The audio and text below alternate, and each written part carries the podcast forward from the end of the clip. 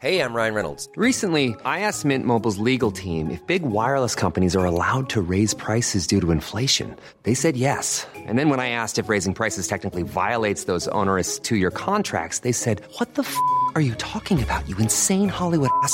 F- So to recap, we're cutting the price of Mint Unlimited from $30 a month to just $15 a month. Give it a try at mintmobile.com slash switch. $45 upfront for three months plus taxes and fees. Promo rate for new customers for limited time. Unlimited more than 40 gigabytes per month. Slows. Full terms at mintmobile.com.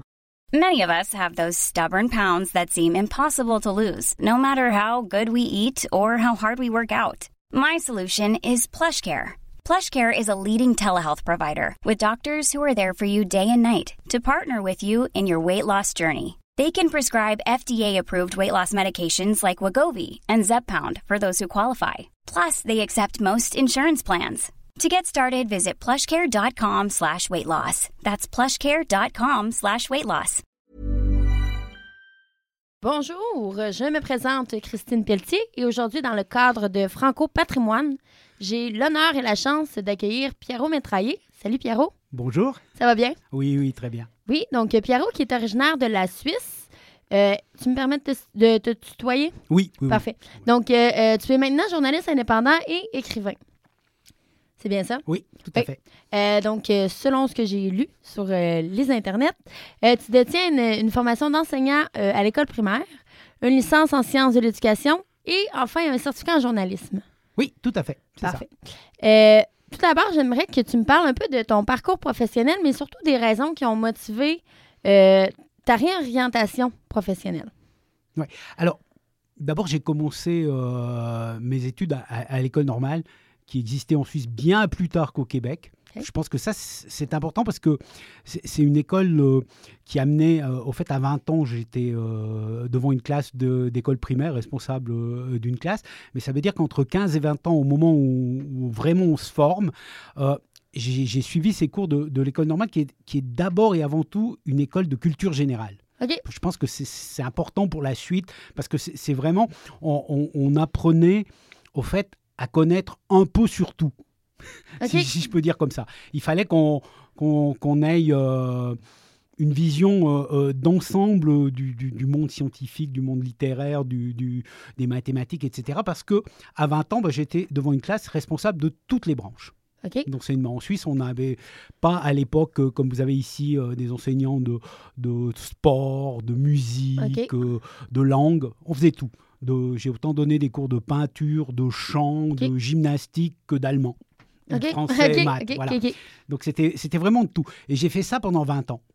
Donc ça, a été, ça a été une- une passion. Et, et au fait, euh, après 20 ans, j'ai senti le, le- le besoin de, de, de faire autre chose parce que, parce que j'avais des collègues euh, qui avaient été mes enseignants et que j'avais trouvé génial quand j'étais à l'école. Paraissaient des gens très dynamiques, très, très différents. Et puis là, euh, collègues, après 20 ans, euh, je les ai trouvés usés Oui. ce qui est un petit peu normal, et, et je voulais pas finir comme eux.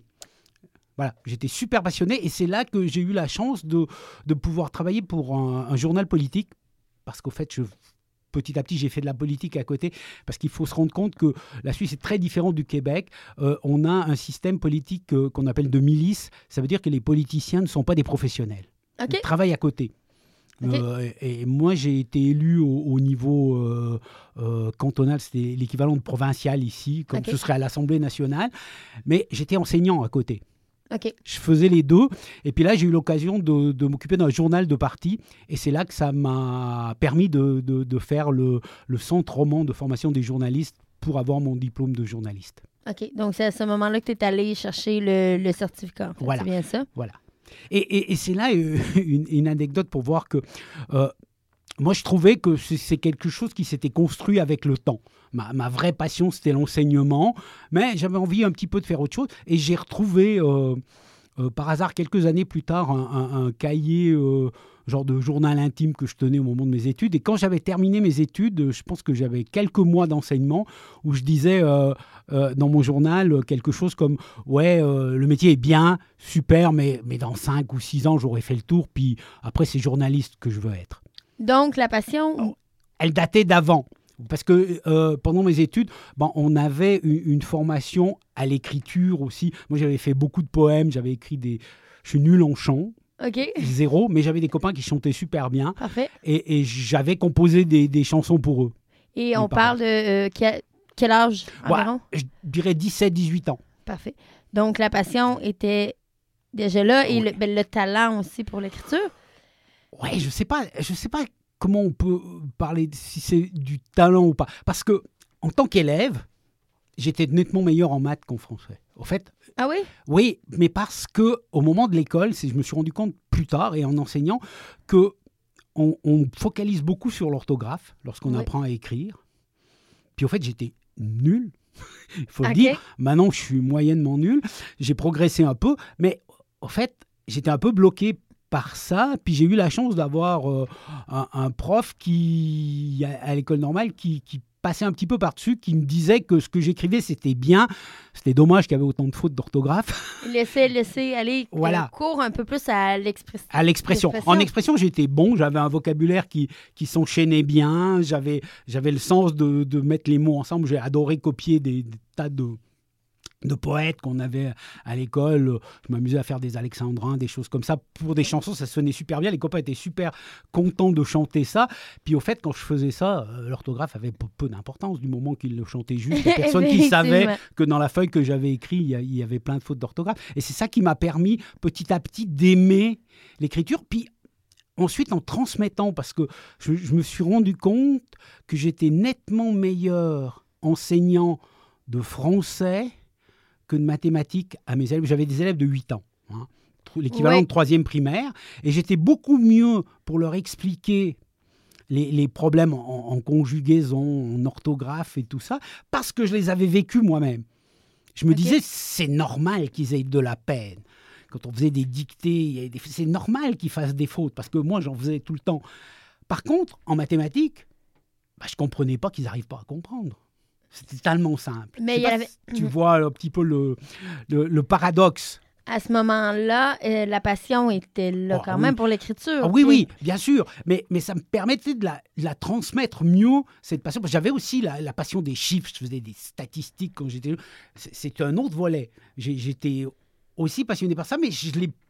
Je l'ai perdu petit à petit parce que j'avais pas de plaisir à transmettre. Donc, euh, tu crois que le fait d'avoir eu des difficultés, on, on s'entend que la langue française est difficile, le fait d'avoir vécu ces difficultés-là et de les avoir comprises te donné cette passion-là Oui, de le transmettre. Moi, je pense qu'elle a euh, peut-être, comment je dirais, embelli la passion. Elle, elle a permis de grandir parce que je pouvais mieux la partager. Ben, la persévérance fait en sorte que tu as Oui, plus d'amour un peu pour... euh, il il y a la persévérance, et puis il y a aussi que petit à petit, on se rend compte qu'il y a comme l'amour des mots.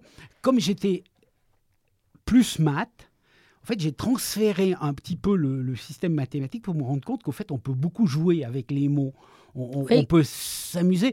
Et, et- et encore aujourd'hui, quand j'écris certains articles, en fait, je les découpe en, en paragraphes. Aujourd'hui, je sais quand j'ai un article commandé qui doit faire, euh, euh, je ne sais pas combien de mots, euh, je, je vois dans ma tête, je dis, bon, bah, la ligne, ça fait tant de mots, donc là, j'ai quatre paragraphes à faire, je vais mettre une idée dans celui-là, une idée dans celui-là. Puis après, c'est facile à écrire parce que c'est très... En fait, la... très organisé. Voilà.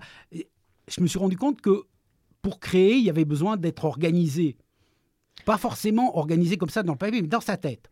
Très organisé. Et puis quand on sait qu'on a quatre lignes à écrire sur une idée, c'est beaucoup plus facile que si on a une page blanche puis qu'on n'a pas de repère. Mais c'est un peu la structure, en fait, comme on- quand on apprend à écrire un texte informatif ou... euh, Exact. Tout à fait. OK. Donc, euh, euh, ma prochaine question, c'était... euh, ah, ben, on en a, on a un peu répondu à cette question-là, là, mais à quel euh, niveau doit s'élever notre amour pour la langue française euh, lorsqu'on devient journaliste? Ouais, je pense que on peut devenir journaliste pour des tas de raisons différentes. Ouais.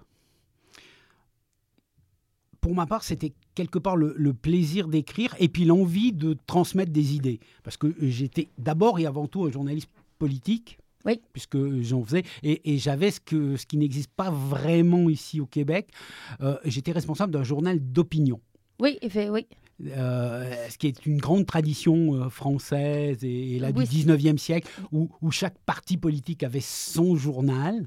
Et, et- et le journal pour qui je travaillais, il a fêté, pendant que j'étais à sa tête, son 150e anniversaire, c'est-à-dire qu'il datait du milieu du 19e, et c'était le journal d'un parti politique, d'une idée, il s'appelait le Confédéré, c'était la Confédération suisse, c'était quand on a créé la Suisse moderne, et c'était le journal qui défendait ça contre un, un autre journal dans la région qui était le euh, journal conservateur, un peu le, le- le journal des, de, de l'Église. Je si croyais, que ça, je comparer. croyais que ça n'existait plus.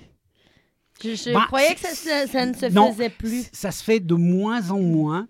Ça existe presque plus. D'ailleurs, c'est un journal qui- qui a perdu beaucoup de, de, de- de son aura, je, je dirais, parce que euh, de son lectorat, parce que on, on a de plus en plus de peine à. à- On a de à- l'opinion partout aussi, je ouais, et puis ça, ça se développe partout, ça se mélange. Et puis, euh, quand j'ai eu ma formation de journaliste, on, on- on a cette idée aujourd'hui que le journaliste doit être neutre, objectif Exactement. et sans idée.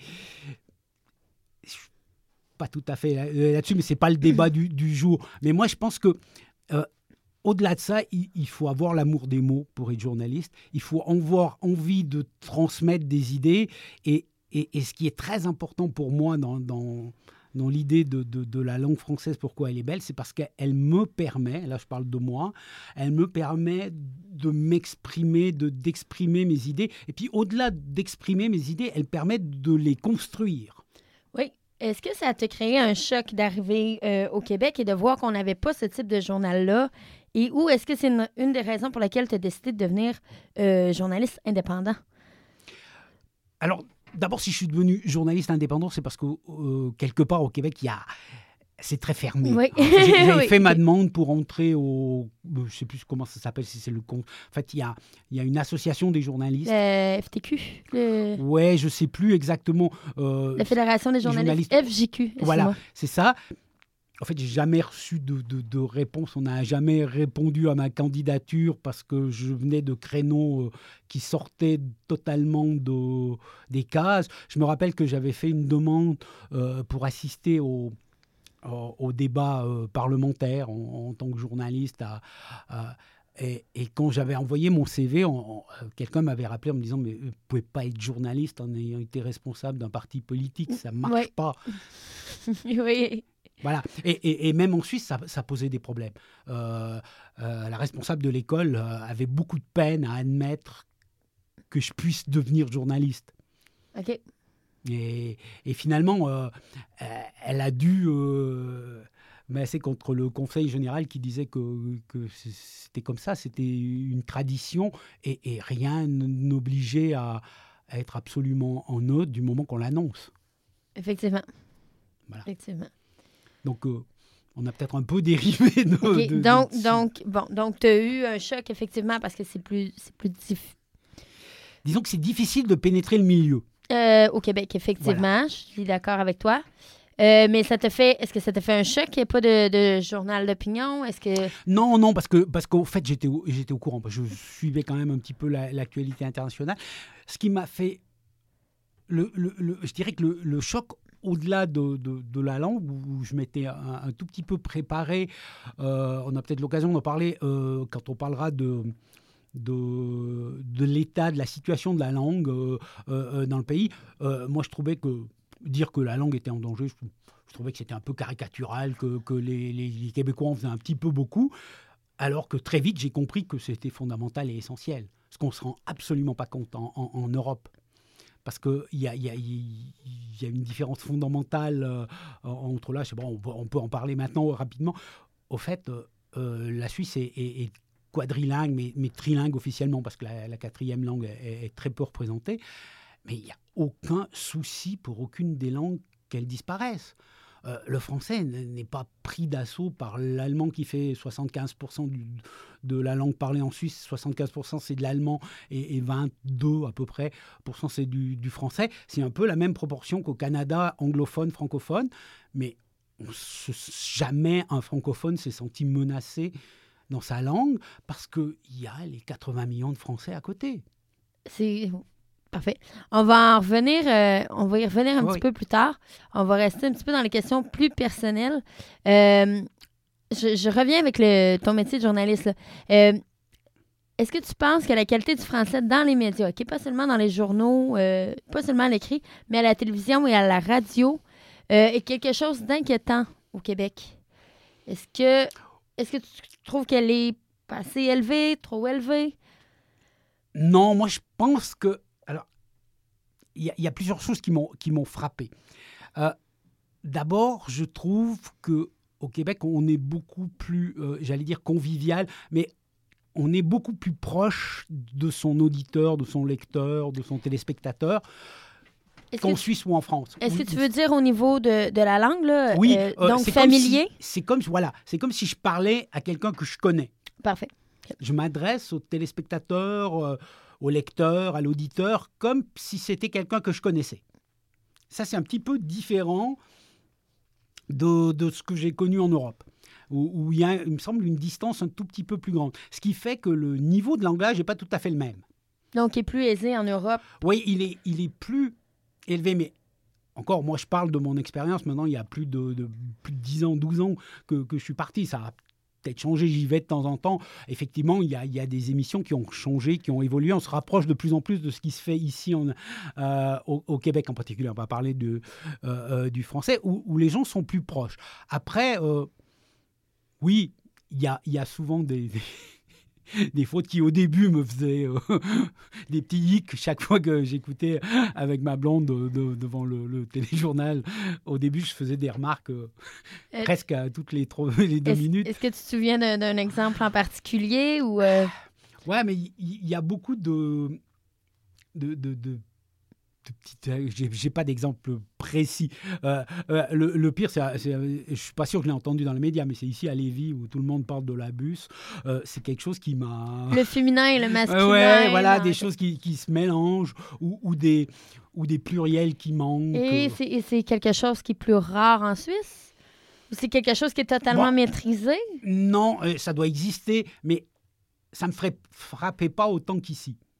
C'est c'est quelque chose qu'au début, je me suis dit, mais mon Dieu. Ok. Mais alors, moi, j'ai l'impression que ça vient du fait de, après coup, c'est de ce langage plus familier, où on fait moins attention. Ouais. On est peut-être moins concentré en tant que journaliste, parce que... euh, parce qu'on est plus proche, c'est comme si on était en famille, donc c'est pas grave si on fait une petite faute. euh, euh, c'est- la même chose que quand je, m'exprime avec des copains, je parle pas la même chose que si je parle à un ministre. Effectivement. Euh, selon toi, est-ce que le niveau linguistique d'un journaliste indépendant est plus élevé que celui d'un journaliste salarié? Je pense pas que ça a, a- a vraiment Le Un niveau, rapport. le niveau écrit. Oui, et moi, écrit. Je ne suis pas sûr que, que ça a un rapport. Je ne veux, pas plaider pour, euh, pour ma paroisse.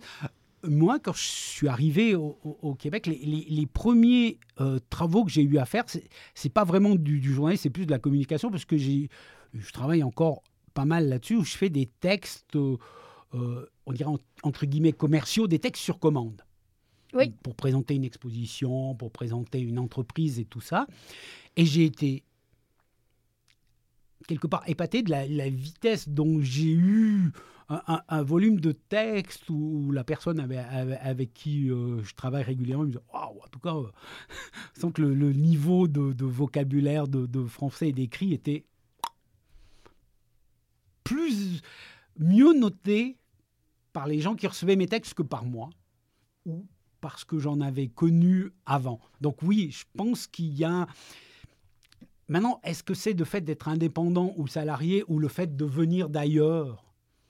Ici, je ne connais pas vraiment la, la formation des, des journalistes ici. Donc, c'est apprécié de tes employeurs ou des Ouais. gens? OK. Euh, je m'explique un peu dans la question et où je voulais aller. Euh, c'est que moi, j'ai fait le, le cours en communication à l'Université Laval et on voit qu'il y a effectivement comme une concentration, une convergence des médias qui fait en sorte que les journalistes ont beaucoup plus à faire que euh, seulement de l'écrit et de prendre le temps de corriger. Mhm. Donc, ils doivent trouver des images, ils doivent faire de la vidéo, ils doivent faire du web, beaucoup plus de tâches à faire. Donc, euh, je me demandais si toi, tu avais une inquiétude euh, au niveau de cette tendance-là Ah oui, oui, Qui- oui. Ah qui- oui, oui, oui, oui. qui pourrait être dangereuse, voire ou abaisser le, le- le Mm. niveau de la langue française. D'accord. Alors, je vois, je vois tout à fait ce que, où tu veux en venir. Et, et j'ai connu ça aussi. Parce que, comme j'ai fait ma formation sur le tard, euh, moi j'avais 40 ans, ils m'appelaient grand-papa, mes, mes, mes collègues qui étaient dans la formation. Pour juste expliquer, en, en- en Suisse, on a deux voies pour être journaliste. Il y a la voie universitaire, comme euh, vous l'avez ici. Oui. Et puis, on a une voie, justement, par ce centre, Roman, c'est le nom de la partie francophone de la Suisse, de formation des journalistes, qui est on peut entrer de deux manières à, à ce centre, soit après une formation universitaire, quelle qu'elle soit, soit après une expérience professionnelle. Ça veut dire qu'un mécanicien qui a fait... euh, non, et là, sur dossier, en motivant, on peut entrer parce que, euh, euh, en Suisse, en tout cas, on estime qu'on a besoin de journalistes qui viennent de plein d'horizons différents.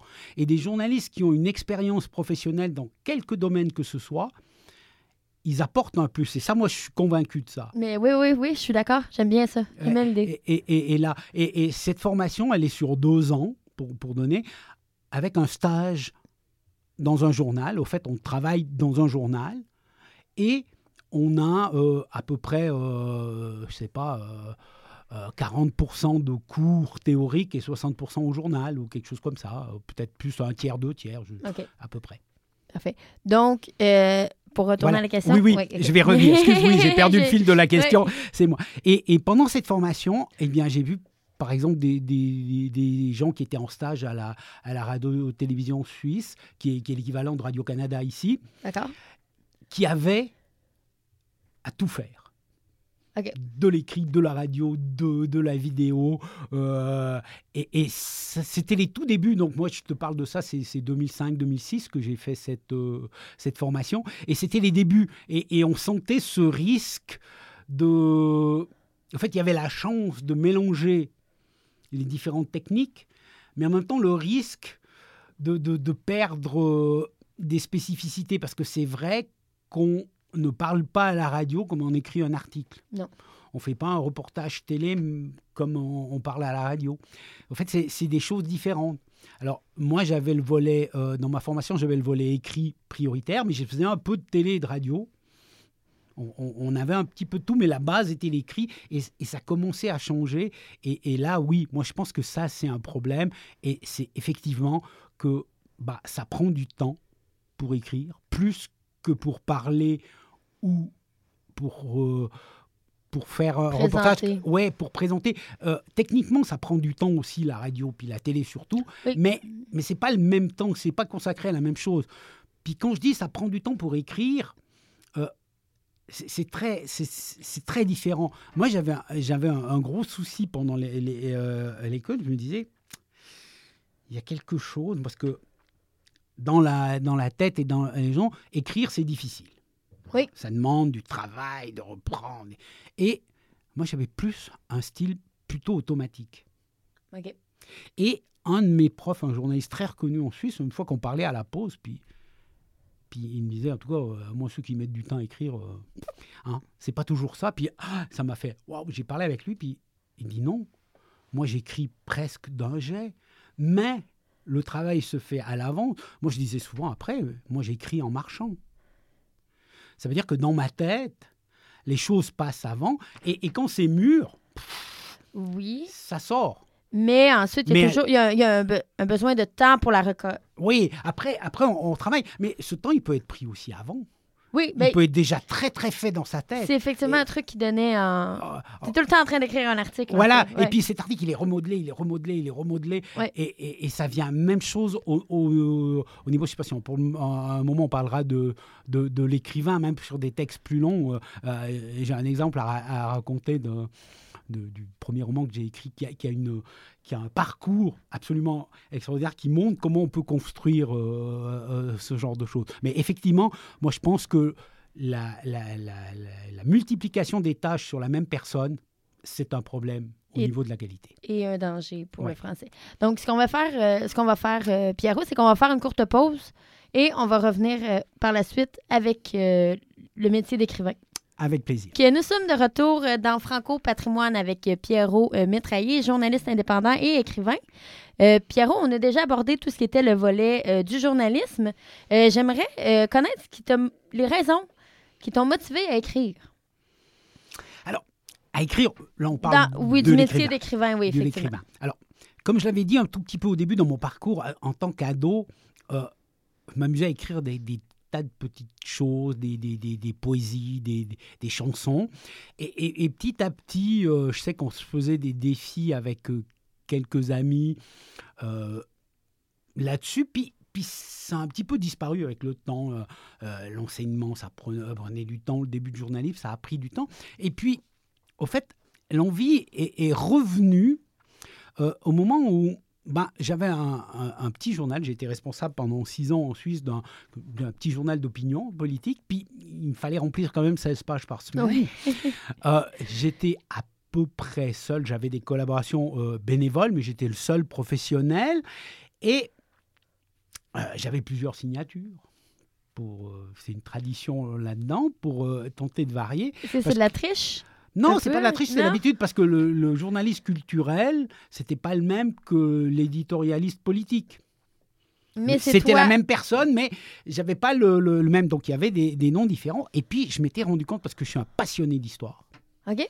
Puis en, en fouillant, en, en allant chercher pour justement ce 150e anniversaire, je me suis rendu compte que la mode dans tous ces journaux politiques au 19e siècle, ils avaient un roman feuilleton. C'est là que sont partis les grands romans, Alexandre Dumas et tout ça, écrivaient dans des journaux en termes de roman feuilleton. Ben allons-y, faisons un roman feuilleton. Donc je suis parti. Là, à l'époque, c'est au début que j'étais là, j'étais encore pas euh, euh, rédacteur euh, principal. J'avais mon maître de stage, c'est pendant que j'étais au, au stage étudiant. Puis je lui propose ça. Puis il dit Ah ouais, puis t'as trouvé quelqu'un euh, Je dis Oui, oui.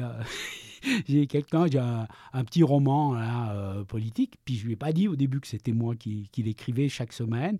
En fait, j'avais une page. Puis je suis parti, j'ai monté une histoire euh, dans les milieux politiques. Moi, je viens d'une région de Vigne. Voilà monter une petite histoire en, en- en- en transformant avec des, des personnages connus. Il y avait un petit peu de polémique politique, puisque bien sûr c'était c'était euh, le journal d'un parti, donc il fallait égratigner un tout petit peu les, les, les autres partis avec un peu, un peu d'humour. J'avais lu beaucoup de ces de ces romans euh, euh, feuilletons.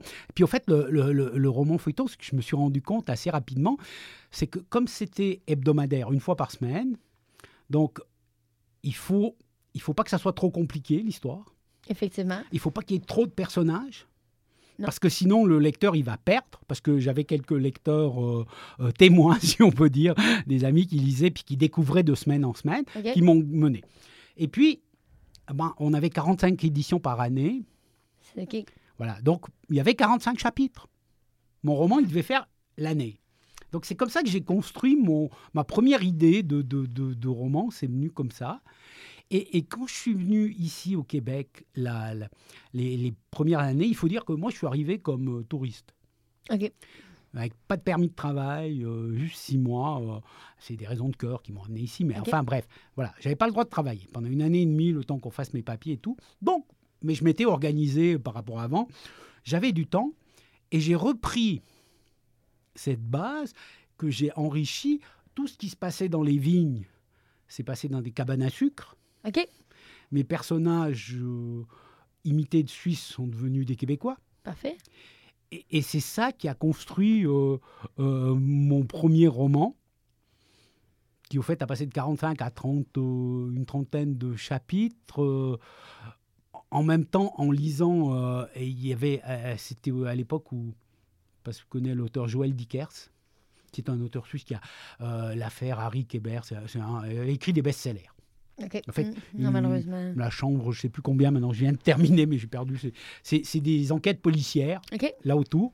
Et la manière, et il commençait chaque, euh, chacun de ces chapitres par un conseil d'écriture que lui donnait son, son professeur de littérature, parce qu'au fait, euh, c'est un des personnages du livre. Alors je ne sais pas si c'est vrai ou pas, mais avec tout ça, ça m'a permis, à partir de l'idée de là, de, de sortir un livre qui est beaucoup plus Volumineux? volumineux, un beaucoup plus détaillé, des personnages secondaires qui apparaissent, qui peuvent pas être dans le roman, euh, euh, dans le roman feuilleton parce que c'est trop. Et puis ça a fait euh, Mort sucré, mon premier euh, polar que, que, que- que j'ai écrit.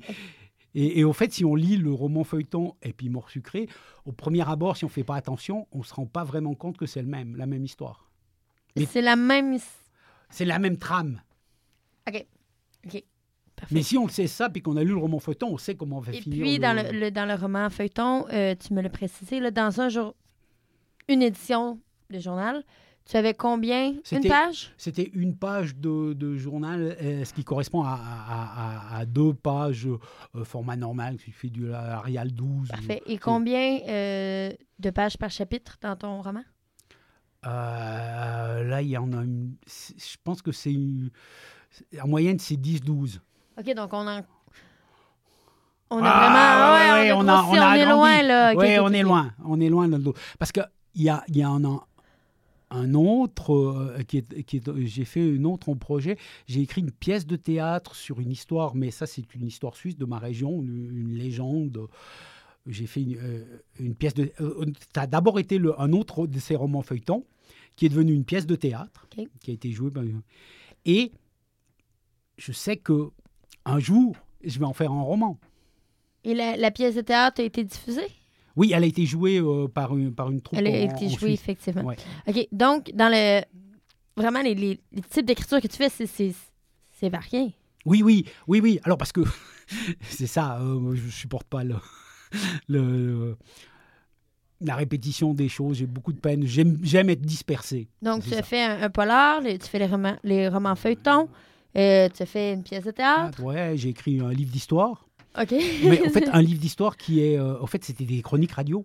Euh, euh, en 2015, euh, le, le canton d'où je viens a fêté le, le 200e anniversaire de son entrée dans la, dans la Confédération. Puis j'étais tombé sur un livre qui présentait l'histoire suisse au jour le jour.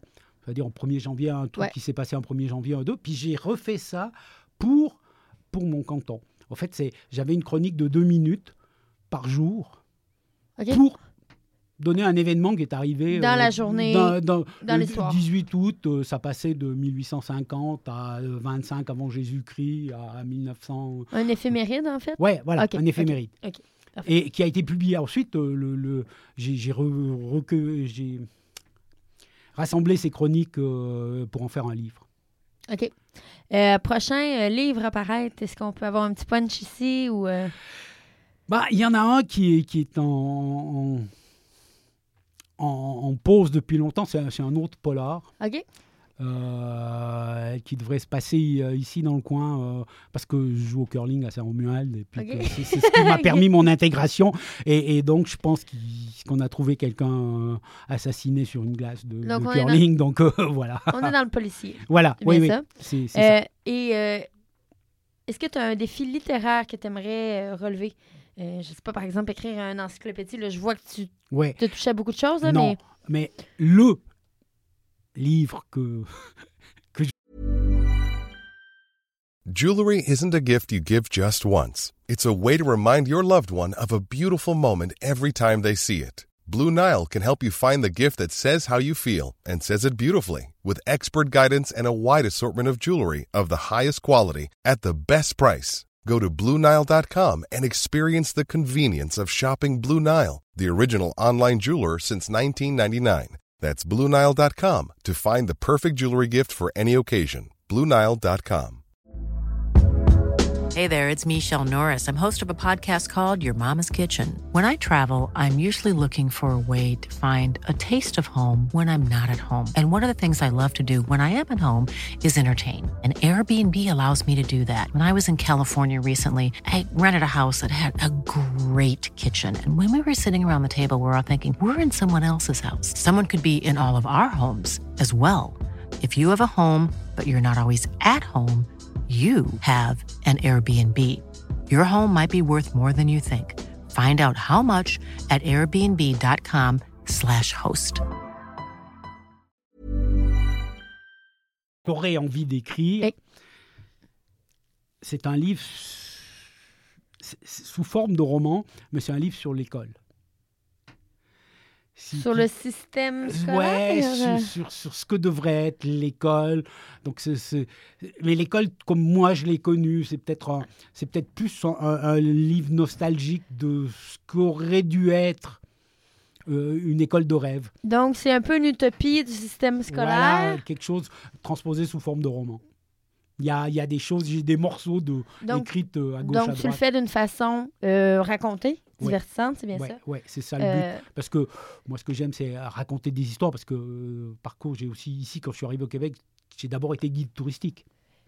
C'était mon, mon job que j'ai fait avant la pandémie dans le Vieux-Québec. euh, donc, j'ai appris. Et raconter des histoires, c'est fabuleux. Parfait.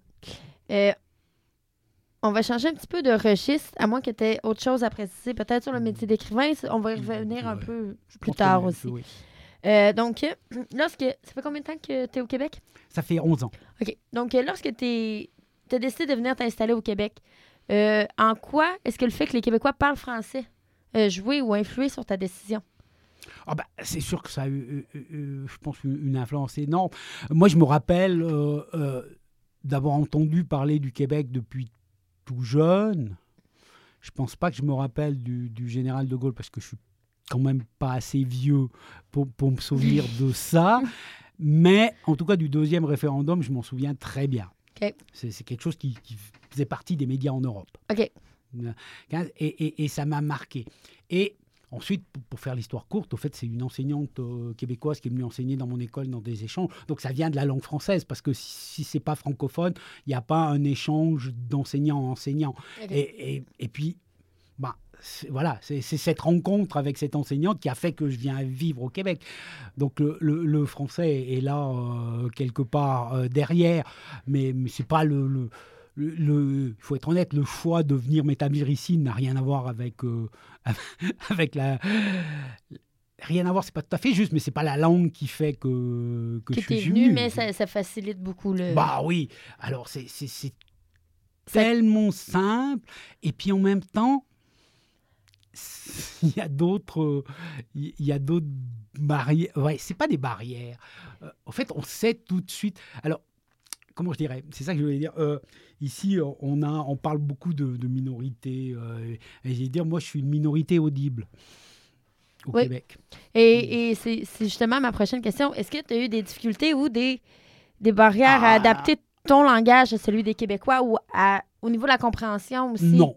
Non, contrairement à ce que certains Français veulent faire croire, j'ai eu zéro euh, problème. Alors, je vais dire, oui, mon beau-père qui était euh, plus âgé, qui, parlait rapidement et qui avait un fort accent euh, de région, au début, j'avais un petit peu de peine.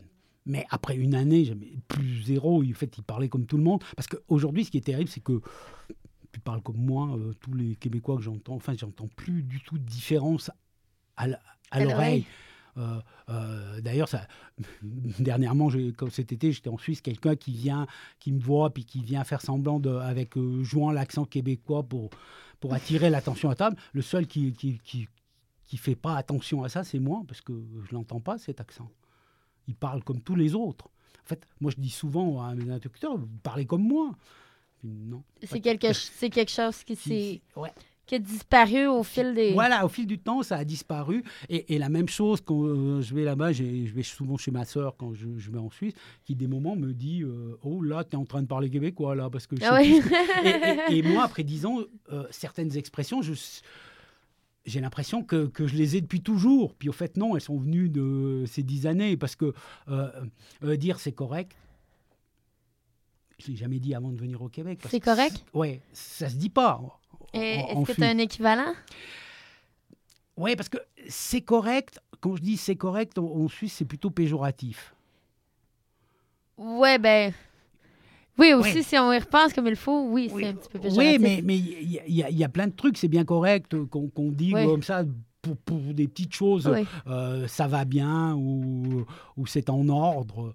euh, ça se dit pas, ça se dit pas la même chose. euh, euh, voilà. Après, il y a plein de mots qui, qui sont différents. Euh, je me rappelle l'anecdote quand j'ai dit, à- à- quand je me suis marié, euh, on a amené, chez nous, on a des eaux de vie. Oui. Et on a un producteur près de chez moi qui fait ces petites eaux de vie, des petites bouteilles, qui venait avec, avec ces bouteilles. Puis j'ai dit, si on te demande à, à la douane, tu n'as rien qu'à dire que tu as des, des liqueurs. Oui. Parce que ça s'appelle une liqueur, c'est une eau de vie à, à- à plus de 45 degrés d'alcool. Alors, quand elle a dit au douanier qu'elle amenait des liqueurs, dit, non, c'est pas un problème. Parce qu'une liqueur, ici, c'est tout autre chose. Effectivement. Euh, prochaine question. Selon toi, quels, quels sont les meilleurs efforts personnels et sociaux que l'on peut faire afin de préserver la langue française? Ben, pour la pré- alors, il y a plusieurs niveaux. Il y a, il y a au niveau général, puis on parlait là de la profession de journaliste, de- de- d'écrivain. Ça, C'est important que ces gens-là ne perdent pas de, de- qui aient conscience que c'est important. Leur qualité de langage, d'écriture, d'expression, elle est importante. Donc, c'est dans la, la- la Alors, transmission, ouais. surtout? il, il faut montrer que cette langue est belle parce que il y a, y a un, un- un- linguiste là, du, du, du 19e qui parlait de, des langues comme une œuvre d'art. Une langue, c'est une œuvre d'art commune qu'on partage, qu'on partage avec nos ancêtres et qu'on partage avec les autres qui parlent la même langue. Et il faut qu'on ait envie que cette œuvre d'art reste une œuvre d'art, mais qu'elle soit la langue française, la langue anglaise, la langue allemande, quelle que soit la langue, je pense que les locuteurs de ces langues devraient avoir conscience que c'est une œuvre d'art. Que c'est précieux, effectivement. Voilà, puis qu'on partage, puis qu'on ait envie que ça soit beau. Et, et ça, ça doit. Alors, quand je parlais de, de- du roman de, de l'école, ça doit venir de là. Euh, euh, tu disais au départ, la langue française, c'est difficile. Mais oui, mais il n'y a aucune langue au monde qui n'est pas difficile. Oui, malheureusement, je crois qu'on transmet trop cette pensée-là. Ah oui Moi, j'ai fait des remplacements euh, pendant la Covid. J'ai été donner des cours de français en cinquième secondaire à, des élèves de, de cours international. Par- paraît que c'est des bons élèves. Mais c'était fabuleux. Euh, si, si on leur montre qu'ils ont qu'on peut jouer puis qu'on peut s'amuser avec des mots, ils font des choses extraordinaires. De transmettre la passion. Voilà. et, euh, euh, je crois qu'on va, qu'on va faire une autre petite pause parce que les prochaines questions vont vraiment faire la comparaison entre la Suisse et euh, le Québec. Donc, d'après moi, on va pouvoir développer beaucoup. Là, fait que si je veux pas t'arrêter dans ton élan, on est peut-être mieux d'aller en pause. Nous sommes de retour euh, dans Franco Patrimoine. Je suis toujours accompagnée de Pierrot euh, Métraillé. Euh, Pierrot Métraillé qui est originaire euh, de la Suisse. Euh, J'avais quelques questions à te poser sur la situation du français en Suisse comparé à ce qu'il en est au Québec. Donc, peux-tu me faire peut-être juste une mise en situation de où en est le français en Suisse présentement, mais aussi par le passé? Alors, actuellement, bah, et je l'avais dit euh, tout à l'heure, je pense que c'est important de répéter, euh, en Suisse, le français est une langue minoritaire. 20 et quelques 22%, je crois, de la population parle le français, 75% parle euh, l'allemand, et puis le petit 3% qui reste parle l'italien. On a le romanche, qui est une langue, euh, justement, qu'on veut sauver, mais qui est, qui est une langue entre le- l'allemand, l'italien, des montagnes. Il y a à peu près 50 000 personnes qui le parlent, mais ils parlent tous une- au moins l'allemand ou l'italien à côté. Donc ça, on va laisser de côté. Et je dirais que la Suisse moderne, on va la prendre euh, ces 151 dernières années, depuis qu'elle est fixée comme elle est, elle a toujours eu ses proportions. C'est quelque chose de très, très stable. Donc, les Suisses n'ont jamais vraiment eu à se battre pour préserver non, la pas langue? pour la langue. Parfait. Est-ce que euh, les Suisses connaissent les efforts que mettent les Québécois euh, pour, pour préserver notre langue? Peu, très peu. On- n'a pas conscience. Comme je disais, avant de venir ici, moi, je m'ai entendu un peu parler, mais je prenais ça un petit peu euh, à la rigolade en disant, bah, ils jouent un peu les martyrs et tout. Parce que on se disait, bah, bah, nous aussi, on est minoritaires et tout. Mais je me rendais pas compte que bah, si nous, on est euh, 2 millions de, francophones en Suisse, on a 80 millions de, Français à côté, alors qu'ici, les, les 7 millions euh, de francophones sont baignés de 400 millions d'anglophones, grosso modo, les chiffres. Donc ça n'a rien à voir. Et, et je ne me rendais pas compte à quel point ici, il fallait lutter pour garder le français, à quel point on peut l'anglais pourrait prendre le dessus très rapidement. Parce que il y a une autre chose qui- qu'il faut comprendre, c'est qu'en Europe, moi je suis d'une génération où l'anglais était même pas étudié à l'école en Suisse. Parce qu'on apprenait les autres langues nationales, parce que l'anglais dominait des années, fin des années 80, 90. L'anglais, euh, oui, commençait à prendre un peu de place, mais en Europe, la langue la plus importante, c'était l'allemand, parce que l'économie, euh, c'était allemand, parce qu'il y avait le bloc de l'Est qui était, qui était en dehors, qui comptait pas, puis la grosse économie, c'était l'allemand. En économie, on parlait allemand, puis dans le reste, des, des choses plus culturelles, artistiques et tout, c'était le français. L'Angleterre, elle faisait juste partie de l'Europe, puis d'ailleurs elle est ressortie parce qu'ils ne sont pas très proches. Et puis c'est l'essor d'Internet qui a fait que l'anglais est devenu totalement universel. Internet, puis les échanges commerciaux mondiaux. Mais, je pense que c'est Internet qui a imposé l'anglais comme langue euh, supra, euh, supranationale. Alors aujourd'hui, même aujourd'hui, euh, ce que je ressens, ça fait ans, plus de dix ans que j'habite plus en Suisse, mais lui, il commence à y avoir une menace d'anglicisation, mais un petit peu de toute l'Europe. Mais y aurait, est-ce qu'il y aurait en Suisse une menace que l'allemand prenne le dessus, par non, exemple? Non. Non? Non, non, non, parce que ça, c'est très défini culturellement. Puis l'allemand n'a pas progressé. Il est devenu important toujours important économiquement parce qu'il y a eu la réunification de l'Allemagne euh, dans les années 90, mais euh, il, a aussi des problèmes euh, de ne pas être totalement écrasé par l'anglais. Mais je dirais qu'en Europe, c'est différent parce que chacun a sa langue de base plus l'anglais. Voilà, on va vers ce sens-là chacun a sa langue maternelle, plus langue. ce qu'avaient les Scandinaves euh, un peu avant Internet déjà Parce qu'ils ont des langues tellement compliquées, le danois, le néerlandais, ils sont proches mais tellement spécifiques qu'au fait, ils apprenaient l'anglais pour avoir une langue commune, puis garder leur langue maternelle.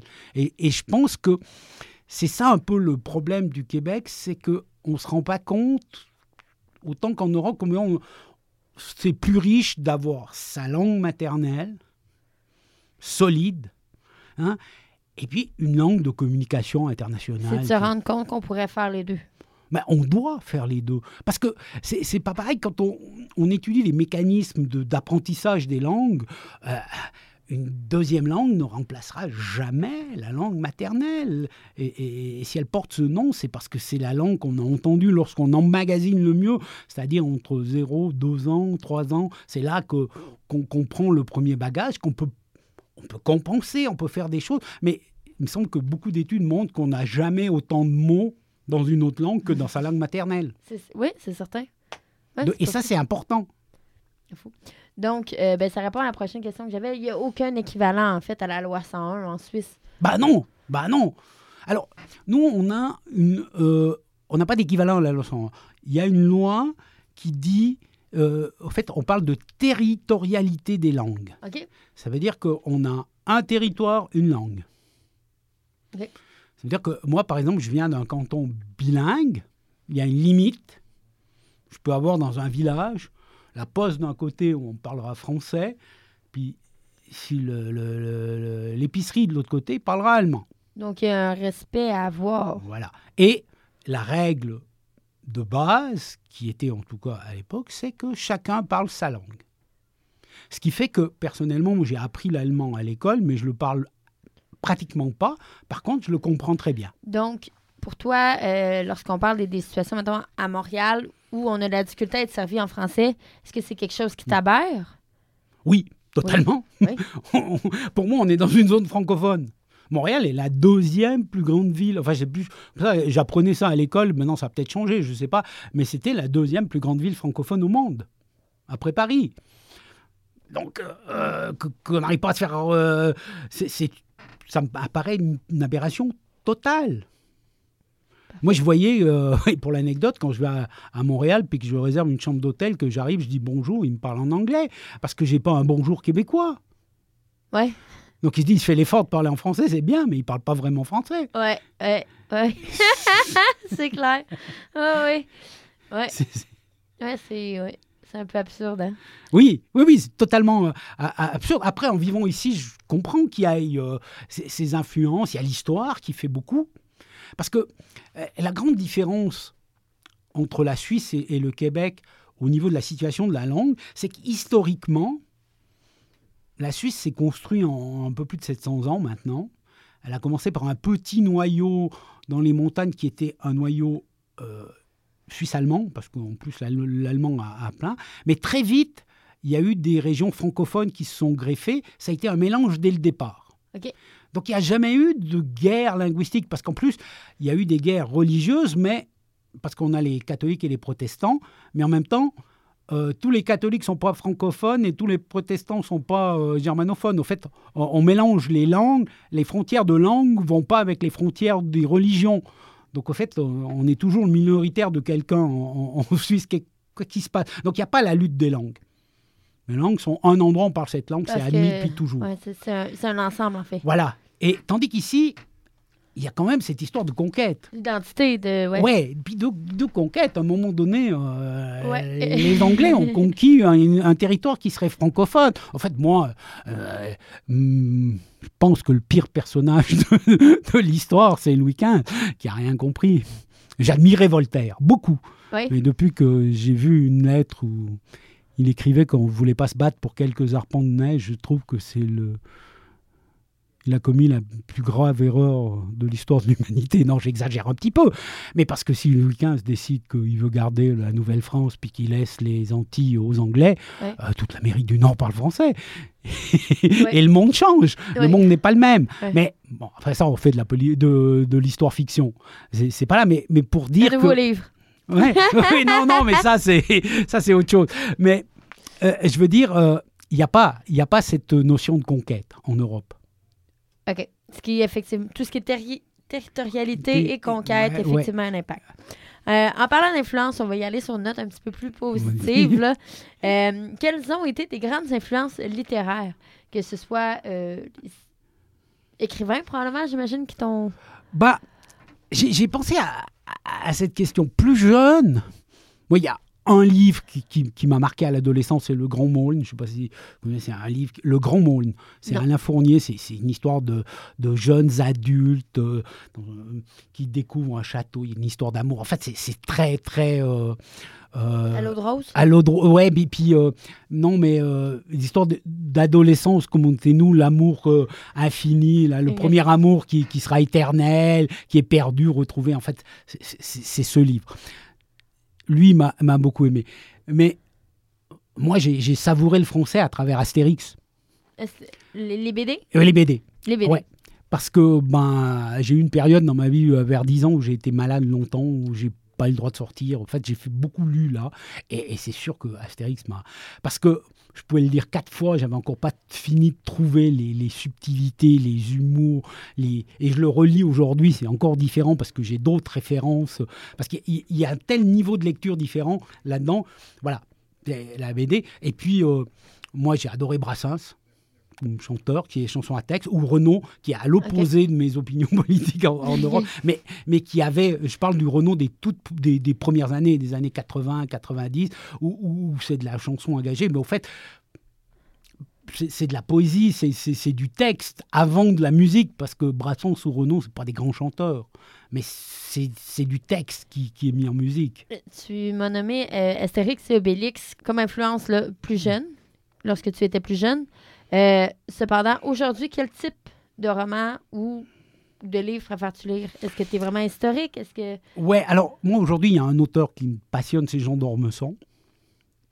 Jean d'Ormesson, c'est un, un- Il est décédé en 2017, c'est un ancien secrétaire de l'Académie française. C'est un type d'une très grande érudition.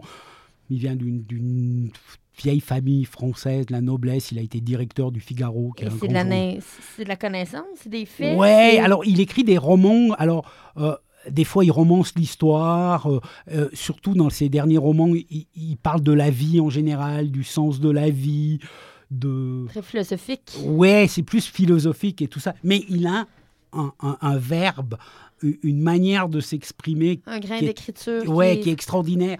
Et il était très connu en, France parce qu'il était invité très souvent dans les émissions littéraires parce que parce qu'on dit souvent il parle comme un livre. Au fait, quand il parle, on a juste envie de l'écouter. C'est sa plume qui est, qui est exceptionnelle. Ouais, et puis, puis son verbe, même en, même en parole, il est, il est exceptionnel. En fait, c'est quelqu'un qu'on qu'on a envie d'entendre. Donc, euh, c'est ça. Moi, je me suis mis un défi aussi, euh, parce que je suis un peu, un peu fou. Quand je suis arrivé, euh, je venais de terminer euh, une centaine d'auteurs euh, francophones, parce que je faisais un petit truc dans mon, dans mon journal, j'en ai lu une centaine dans l'histoire. J'ai fait pareil au Québec. J'ai- été chercher l'histoire de la littérature québécoise et tout, puis j'ai lu un livre de 100 auteurs différents québécois. Donc j'en ai lu, ai lu pas mal. J'ai lu des trucs, ouais. et puis d'autres choses euh, euh, fabuleuses. Alors c'était plus d'histoire s'il y avait beaucoup moins de contemporains parce que je les connaissais pas pas vraiment à, à- à l'époque, mais bon, moi j'aime lire les, les, les- les polars. C'est sûr que Christine Brouillet, euh, euh, j'adore ça. Est-ce que tu as apprécié Patrick Sénécal? Un peu- ouais, euh, on, va, je devrais le recevoir aussi dans le cadre Ouais, du mais je- patrimoine. je pense que je connais pas assez. euh, ouais, c'est peut-être quelqu'un que je ne connais pas vraiment parce que je disais le nom, mais j'arriverai même pas à me souvenir de. Il faudrait que je fouille. Jacques Côté aussi, je crois, qui est très bon dans les, euh, Ouais, mais je dis, moi, les dans les contemporains. polars. euh, Ouais, mais dans les contemporains, j'ai moins eu l'occasion. Puis je dois dire que maintenant, j'ai moins le temps de lire. Alors, qu'est-ce qui qu'est-ce qui t'a donné cette- cet amour-là des polars ou est-ce que c'est quelque chose qui est plus facile à écrire pour toi? Bon, alors oui, c'est facile à écrire, ça raconte des histoires. Ça sent la réalité? Ouais, et puis, puis il y a une petite intrigue, et tout ça, moi j'aime ça. Ouais. Et puis, euh, puis, mais j'aime les choses assez simples. J'aime pas les polars trop compliqués. OK. Faut que tu puisses Voilà, parce que, parce que voilà, je lis plus des trucs plus philosophiques quand j'ai envie de, de, de, de faire travailler mon cerveau. Puis le reste, il faut que ça, je m'amuse. Moi, j'étais soit- un fan de San Antonio. OK. Je sais pas si tu. Je- je San. Antonio, c'est un, un lien de polar, mais c'est un français qui n'existe pas ailleurs. Je veux dire, c'est de l'argot, du machin, c'est complètement débile. C'est des histoires policières qui n'ont rien à voir. C'est- extrême dans, tous les sens. Quand tu es à une scène d'amour, c'est quelque chose de, de- de complètement fou. Euh, en fait, c'est- un verbe, euh, je sais pas, euh, complètement euh, largot. C'est- vraiment, si tu lis ça, tu dis, mais c'est pas du français. Il invente des mots à, Il invente des mots. à toutes les deux lignes. OK. Mais c'est jouissif à lire. OK. OK. Euh, on change de, de sujet. Je pense qu'on a fait le tour un peu. Je me demandais quelle expression québécoise t'a le plus surprise? Est-ce qu'il y en a une qui t'a le plus marqué quand t'es arrivé? Oui, je suis en train d'essayer de la retrouver. Ah, la première qui, qui, qui m'a marqué et puis qui est rentrée dans mon vocabulaire, c'est c'est pas si pire. C'est pas si pire? C'est un truc que j'avais jamais entendu. Ouais, c'est ni positif ni négatif. Ouais, on ne sait pas, mais c'est quelque chose qui. Ouais, au fait, c'est relatif. C'est. Ouais, c'est pas. C'est vrai- ouais, Ouais. vrai que ça, ça m'a marqué beaucoup parce que c'est la première que j'ai utilisée naturellement.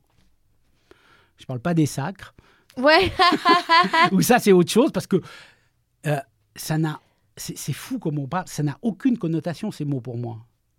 Zéro. Même si tu le dis, tu le ressens pas. Alors, le seul moment où je le dis, c'est en jouant au curling. OK. C'est peut-être parce que j'ai développé le curling ici puis que c'est venu avec. OK. En fait, on n'a pas le droit de le dire, mais je le dis doucement. Mais c'est la seule fois où ça sort naturellement, parce que sinon, nous, en Europe, on jure. Donc c'est des putains, merde, nom de Dieu, enfin bref. Ouais. Mais les, les sacres n'ont zéro connotation. Quand je l'ai dit, je- ça me raccroche à rien. Même en fréquentant des gens oui, qui alors maintenant- après, dans leur bouche, ça me, ça, me marque plus que dans la mienne, parce que dans la mienne, dans mon cerveau, ça me fait rien quand je dis ça.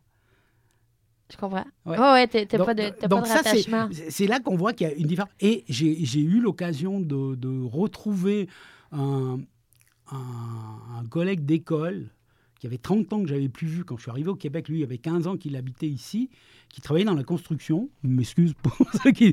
Mais il y avait un sac tous les trois mots. Je suis bonne là-dedans, moi aussi. Oui, mais, mais, mais, mais quelqu'un qui avait été à l'école avec moi. Oui. Puis la première fois que je le revois 30 ans après, il y a un sac tous les trois mots. Ça, Ouais. ça m'a un peu déstabilisé. Mais après, je- parce que je l'ai rencontré la première année que je suis venu.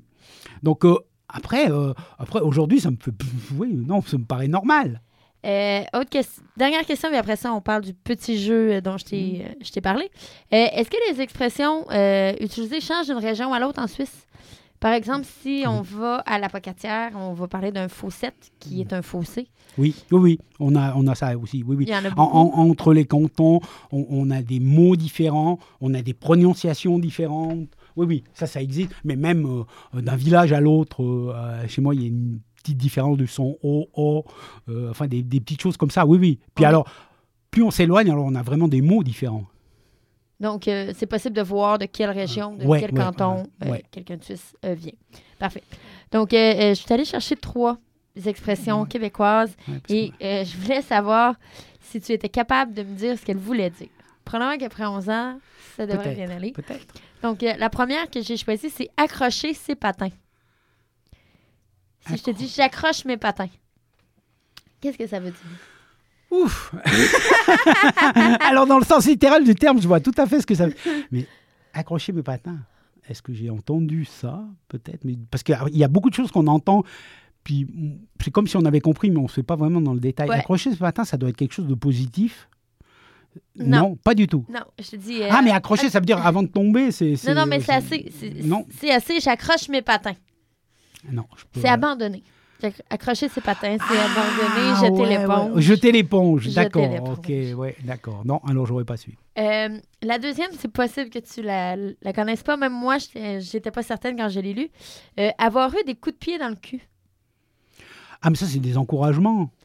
Mais On peut euh, le voir. d'être poussé, euh, euh, encouragement qu'il soit positif ou négatif, ça veut dire que je suis forcé à faire quelque chose. C'est comme ça que je l'aurais vu aussi. Mais là aussi, dans la situation de quelqu'un qui est très grand. Il y a eu des coups de pied dans le Ah, cul. pour grandir Effectivement. Euh, et la dernière, la dernière, je crois que c'est ma préférée dans la langue québécoise. Avoir l'air de la chienne à Jacques. Ah oui, ça c'était habillé n'importe comment. Alors Ouais. ça, ma blonde me le dit souvent. Alors ça, c'est bon. Avoir l'air de la chaîne, la chaîne. Mais je ne sais pas si, euh, si on a le temps. Moi, j'ai un petit truc pour toi. Vas-y, on y va. Parce que euh, ce que j'ai fait dans mes remplacements, Oui. je commençais tous mes cours de français, euh, la première fois que je voyais une nouvelle classe, par une dictée. Mais je ne vais pas te la faire écrire. C'est juste parce que, pour voir si... Après, on avait l'occasion de parler des mots pour voir comment la- c'est de la langue française la même chose. Alors, je te donne ces, ces trois phrases. Parfait. Puis tu me dis ce que tu as compris après. Ok, parfait. Je vis sur un alpage. Demain, les Armaïs viendront dans les Mayens pour yodeler près du bis. Avant de les recevoir dans mon mazo, je vais passer la panosse sur le carrelage et ranger mon chenil. Euh, aucune idée. Je vis sur un alpage. Euh, Ben, j'aurais dit au début une montagne, mais Ouais, c'est un alpage, c'est c'est une prairie dans la montagne où les vaches vont l'été pour manger. Ça vient de- d'Alpes, c'est une prairie dans les Alpes. parfait. Donc suis OK. Là, c'est bon. Demain, les Armaïs viendront dans les Mayens. Les visiteurs vont venir dans. Mais c'est de la logique, là. Ouais, plus- les Armaïs, c'est les gardiens de troupeaux. OK. Dans les Mayens, C'est les enclos, j'imagine? non, c'est le, c'est les habitations qui sont. euh, euh, on les c'est- c'est comme un village dans la montagne. OK. C'est comme. euh, nous, on dit aussi chalet. Mais le chalet, il est dans la montagne, euh, Ah, au Mayen. Le Mayen, c'est plus la région où il y a les habitations, si tu veux. OK. Pour yodeler près du bis, Pour yodeler, yodeler. c'est chanter, tu sais, le. Ah. ouais. ça, c'est Près du bis? Du bis. Du bis? Du feu?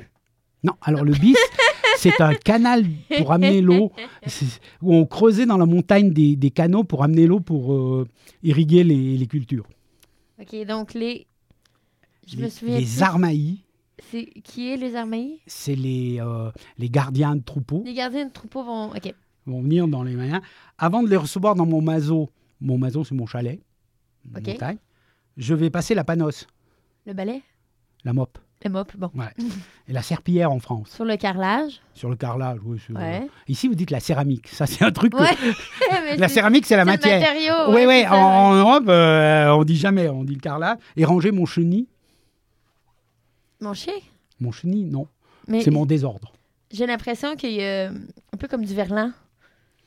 C'est l'impression que ça me donne. Ouais, mais c'est pas du tout ça. C'est vraiment des mots qu'on emploie tous les jours chez nous. Enfin, tous les jours, c'est- il y en a plus beaucoup, mais c'est des C'est mots dans le anciens. dictionnaire. Ouais, oui, oui. Et Ah c'est tout du français. Il y a tous les mots. On, on cherchait avec les élèves dans le dictionnaire, les trucs, tous les mots existent. Waouh, il y a- waouh. Alors, c'est la même chose, différence. en- en- mais en même temps, c'est ça qui fait la richesse du français. C'est pour ça que le français est beau. C'est fou, hein? Parce que euh, c'est ça qui est important aussi, je pense, qui, qui- qui est fondamental à dire, c'est que notre langue maternelle, elle nous permet d'exprimer des choses qui existent des fois que chez nous. La culture. Ouais, c'est culturellement, c'est important. Et puis, c'est des mots qui ont été construits par, par nos ancêtres, qui étaient armaïques, qui, étaient, qui ont construit ces, ces mazos. Voilà, ça, ça vient de chez moi. Mais au Québec, ici, vous avez la même chose.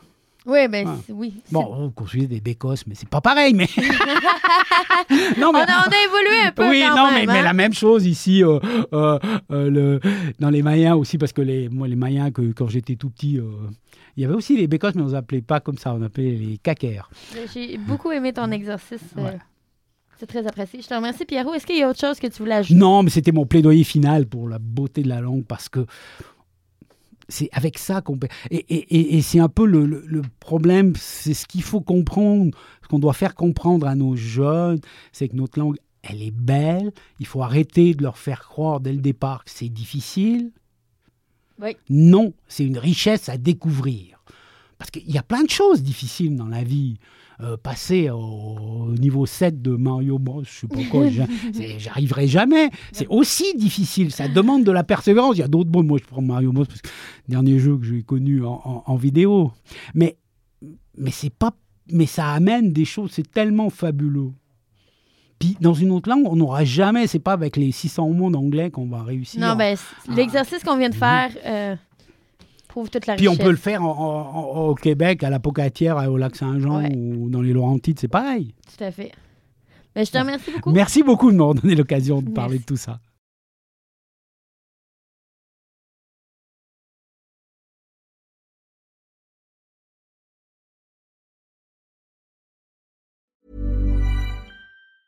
Mom deserves the best, and there's no better place to shop for Mother's Day than Whole Foods Market. They're your destination for unbeatable savings, from premium gifts to show-stopping flowers and irresistible desserts. Start by saving 33% with Prime on all body care and candles. Then get a 15-stem bunch of tulips for just $9.99 each with Prime. Round out Mom's menu with festive rosé, irresistible berry chantilly cake, and more special treats. Come celebrate Mother's Day at Whole Foods Market. Hey, it's Paige DeSorbo from Giggly Squad. High quality fashion without the price tag. Say hello to Quince.